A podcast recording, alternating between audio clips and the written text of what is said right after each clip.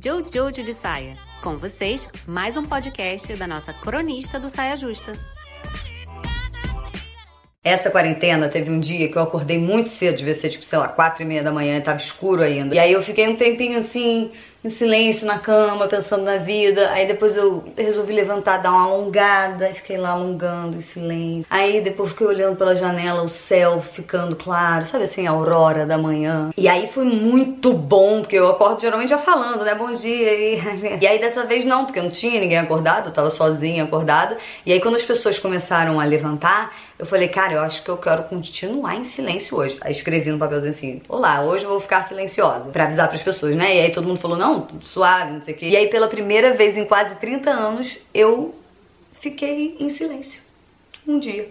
Demorei 30 anos para fazer isso. Engraçado, né? E aí, enfim, quais dos 469 ensinamentos que eu recebi em um dia de silêncio que eu vou conseguir passar em apenas um vídeo, não é mesmo? Primeira coisa é que tudo que eu pensava, porque assim, eu fiquei em silêncio, mas as pessoas seguiram falando, né? E eu morava com muitas pessoas. E aí tudo que eu pensava, alguém falava. Ou se não, uma conjunção de pessoas. Tipo, eles estavam conversando sobre alguma coisa e eu pensava em coisas que eu queria falar, né? Tipo assim, ah, eu tenho um comentário sobre esse assunto. Eu pensava e não falava nada.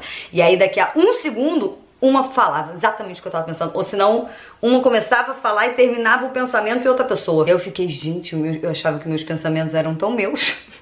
Não são, eles só estão aí, quem quiser falar, falou. Outra coisa muito doida era que, assim, eu tava em silêncio, então as pessoas faziam, eu via coisas e não podia comentar sobre elas porque eu tava em silêncio. E aí teve algum momento que alguém, por exemplo, alguém fez que eu, eu, não lembro exatamente, alguém lavou a louça, que não era, e eu vi, mas eu não, não tava falando. E aí essa pessoa saiu e aí outra pessoa entrou e falou: nossa, quem lavou a louça? E aí a outra pessoa falou, ah, eu acho que foi a pessoa X. Mas não era a pessoa X, era a pessoa Y. E aí eu fiquei nervosa, porque só eu sabia quem tinha lavado a louça e ninguém mais sabia. E aí eu queria falar para as pessoas, não, vocês estão dando os créditos da louça pra pessoa. E aí eu falei, gente, por que, que eu tô desesperada com os créditos?